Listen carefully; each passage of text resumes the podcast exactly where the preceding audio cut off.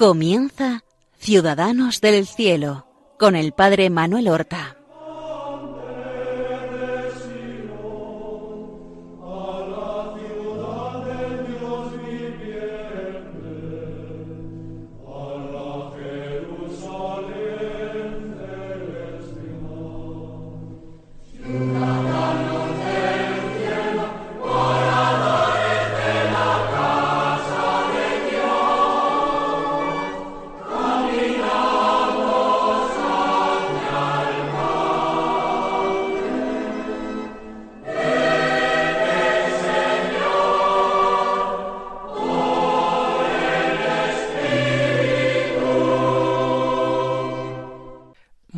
Buenos días, queridos oyentes.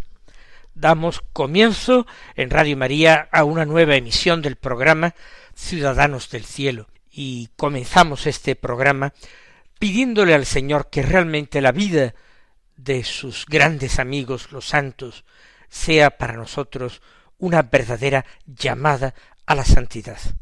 Que los santos sean para nosotros modelos de vida y sean grandes intercesores en su presencia. Y realizamos todavía un programa más sobre Teresa del Niño Jesús. En el programa de la semana pasada la dejábamos en el año 1896, el penúltimo de su vida, cuando en el mes de marzo, con una gran decepción por su parte, su hermana Paulina, es decir, la madre Inés de Jesús, no es reelegida como priora.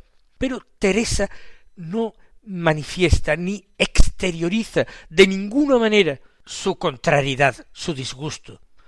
Al contrario, felicita eh, cordialmente a la Madre María de Gonzaga y se presenta a ella como la más eh, pequeña de sus hijas, pero también con un cariño extraordinario y no fingido un cariño que procedía de su voluntad verdaderamente admirable.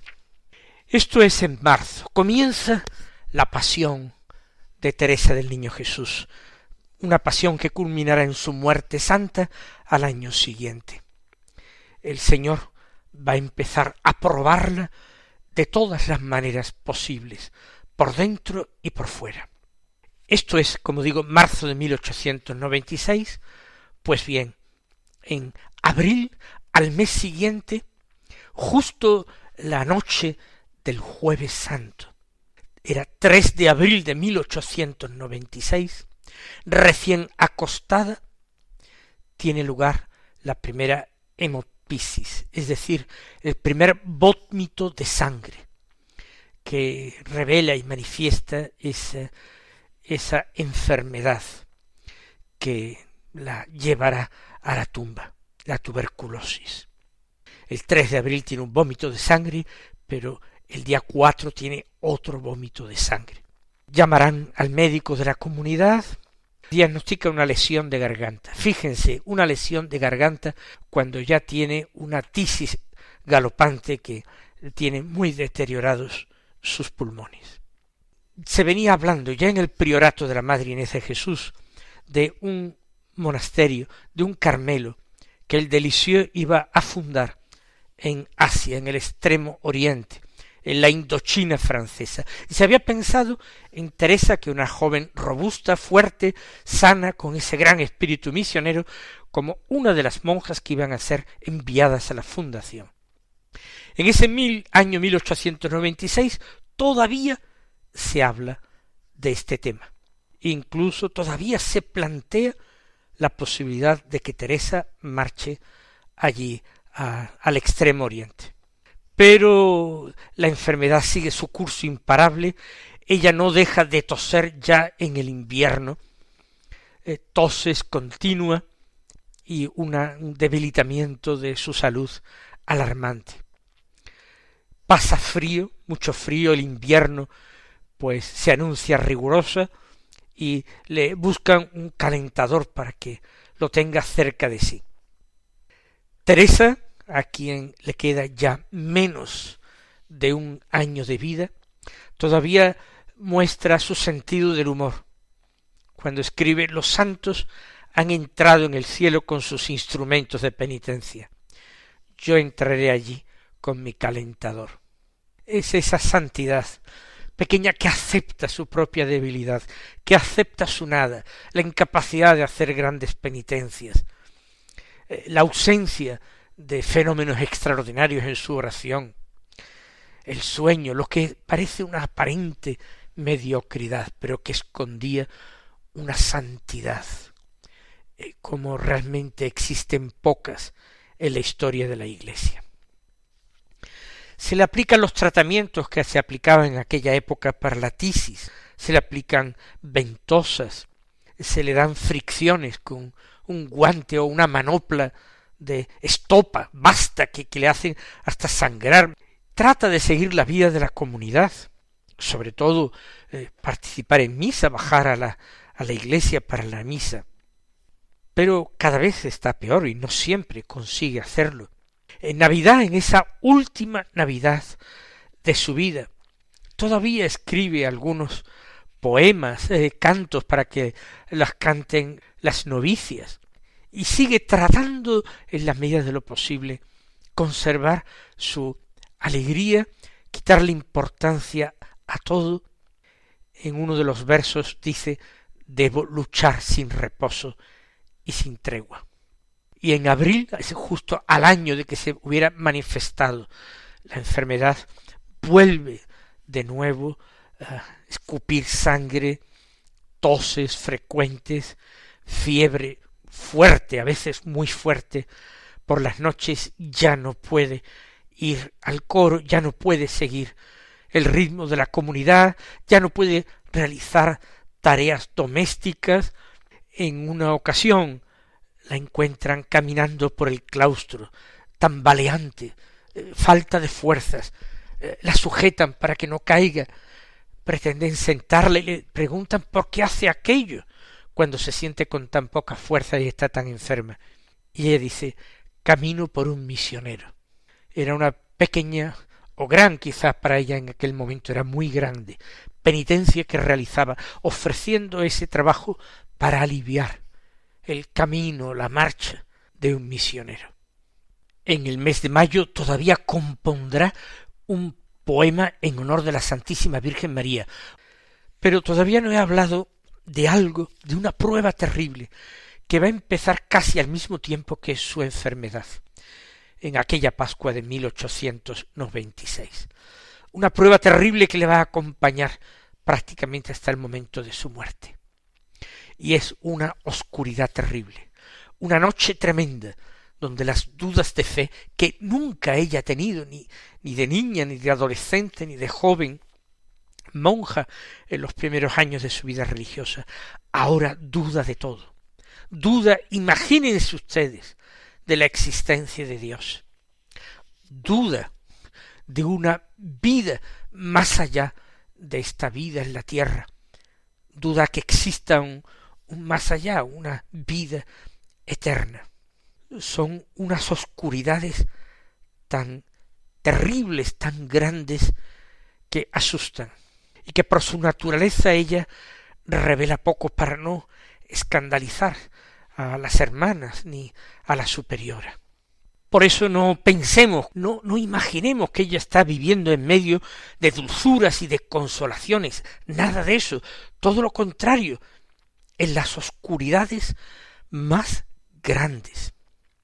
En el mes de junio de 1897, cuando solamente le queda por delante de vivir el verano, hay algo importante, y es que su hermana, la anterior priora, la madre Inés de Jesús, que se da cuenta de que su hermanita Teresa se, se muere, que le queda poco, acude a la priora María de Gonzaga y le dice Madre, me es imposible dormir, porque era ya de noche cuando va a encontrarla, antes de confiaros un secreto.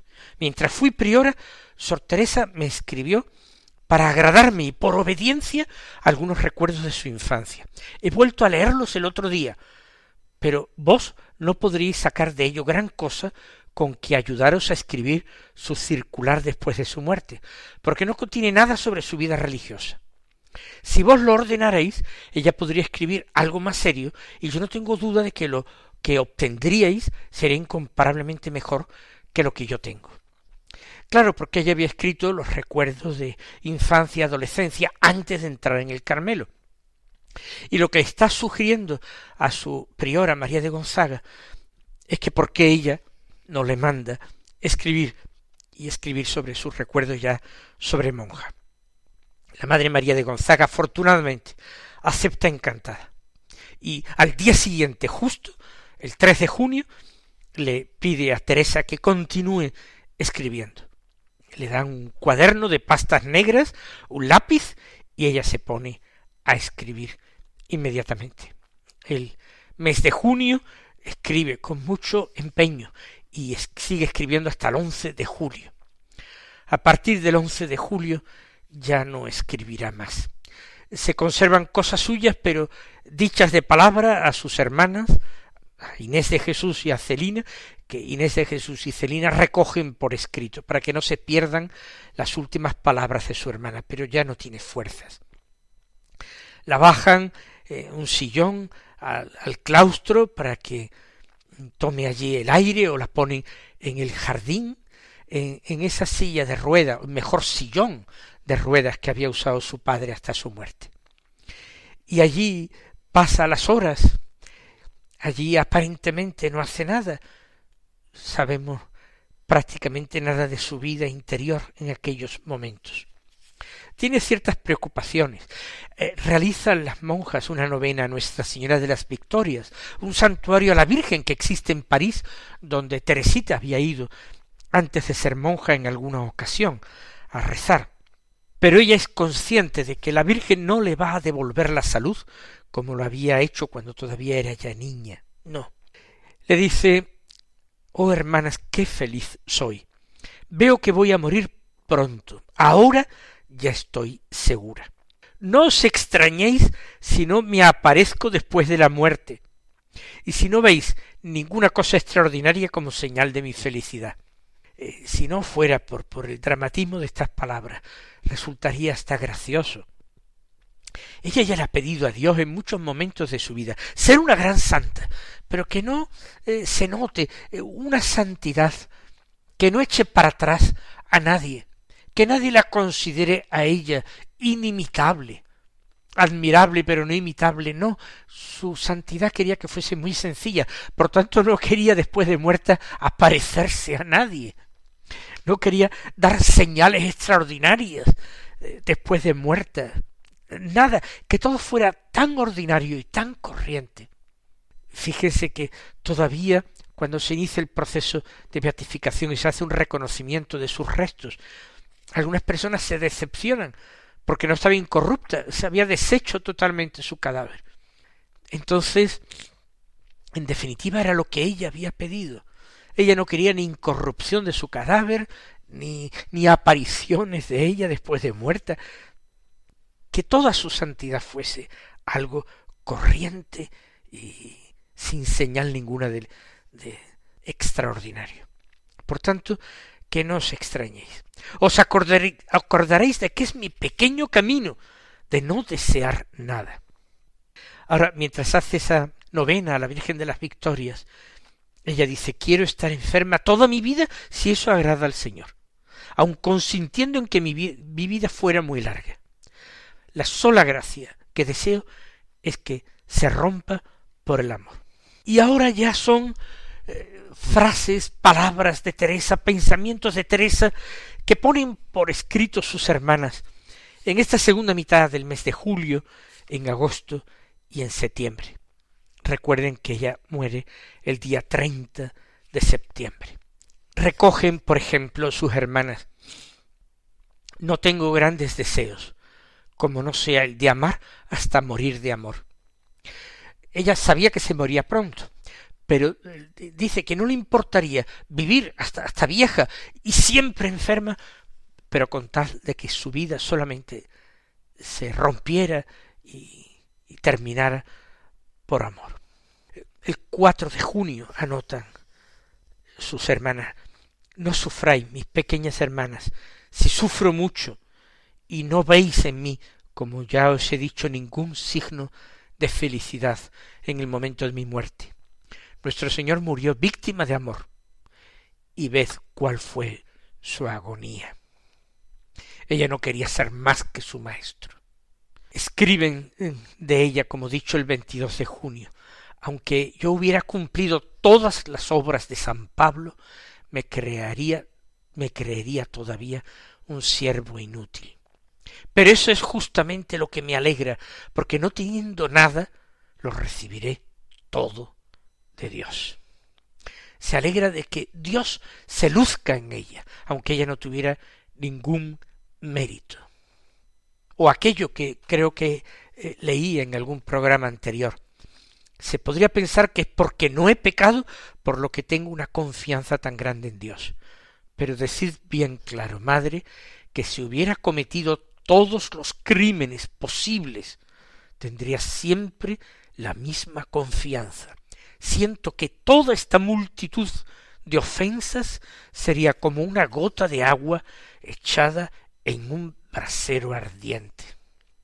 Tal era la confianza inmensa de Teresa.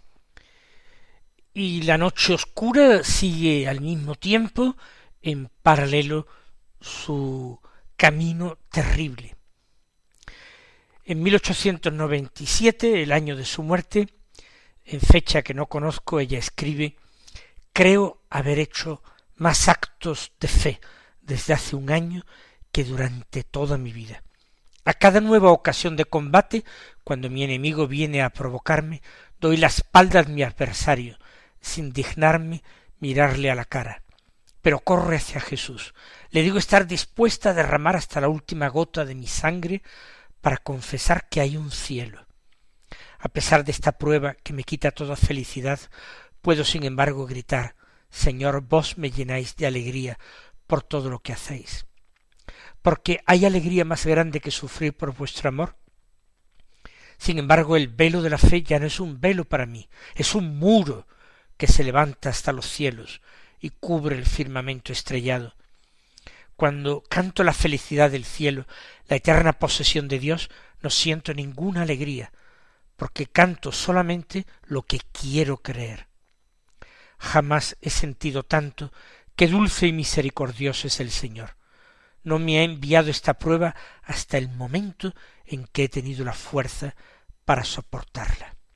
Ella afirma en otro lugar que quiere padecerla por todas las personas que no creen o que tienen muy difícil el creer. Pero todo sin autocompadecerse. Precisamente en el último año de su vida alguien le viene a decir que que qué triste es la vida. Y entonces ella responde, no diga eso. Lo que es triste no es la vida, es el destierro. Es necesario reservar este bello nombre de vida a lo que jamás debe morir. Y puesto que ya gozamos de ella en este mundo, la vida no es triste, sino muy alegre y a su priora le dice Vos lo sabéis bien. Dios se ha dignado hacer pasar a mi alma por bien diferentes pruebas. He sufrido mucho desde que estoy en la tierra. Pero si en mi, en mi infancia he sufrido con tristeza, no es así como sufro ahora, es con alegría y con paz. Es tan dulce servir a Dios en la noche de la prueba. No tenemos más que esta vida para vivir de fe y ella la aprovecha hasta lo último, bebe hasta las heces de el cáliz que el Señor le ofrece. Le preguntan en agosto, el mes antes de morirse, ¿cómo habéis hecho para llegar a esta paz inalterable, que es como vuestra herencia? Y ella respondió, me he olvidado de mí y he tratado de no buscarme en nada. Pero en ese mismo mes de agosto dice si supierais qué horrorosos pensamientos me obsesionan, rezad por mí para que no escuche al demonio que quiere persuadirme de tantas mentiras. Por eso la lucha continúa y continuará. Y así se va debilitando. Teresa, el día 29 de septiembre, padece extertores y piensan ya que se muere y suplican con angustia preparadme para bien morir y rezan las oraciones de los agonizantes, hacen la recomendación del alma, le sugieren que, que repita jaculatorias, que ella apenas prácticamente puede hacer nada.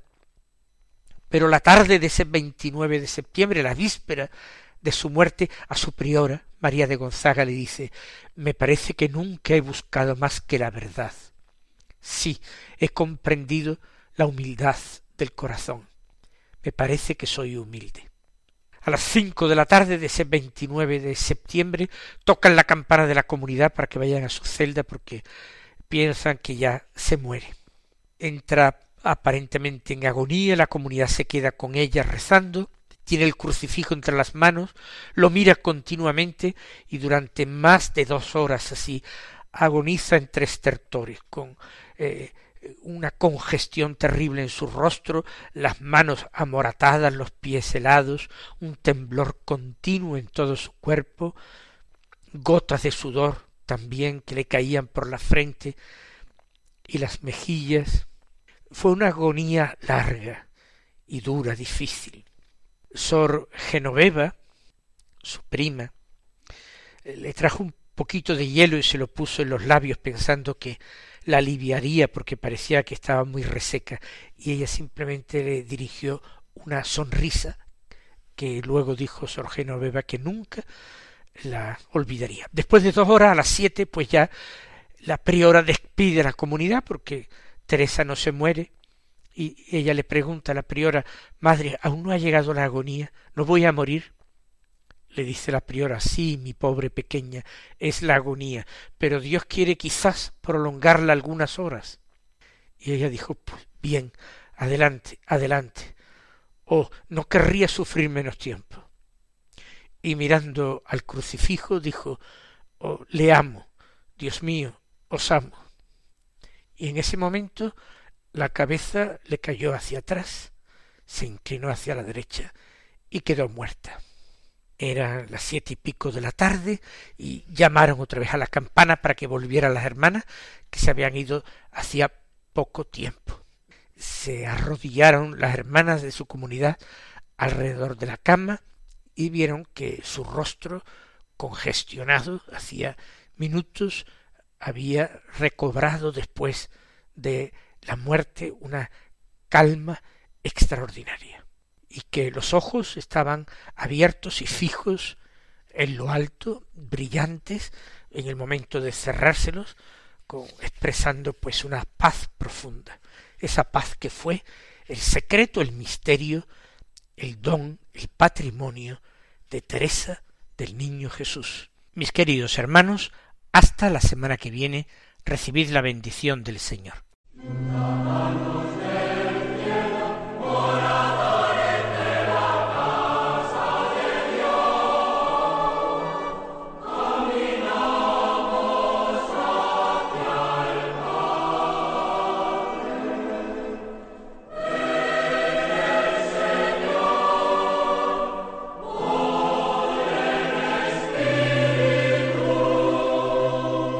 Han escuchado en Radio María Ciudadanos del Cielo con el Padre Manuel Horta.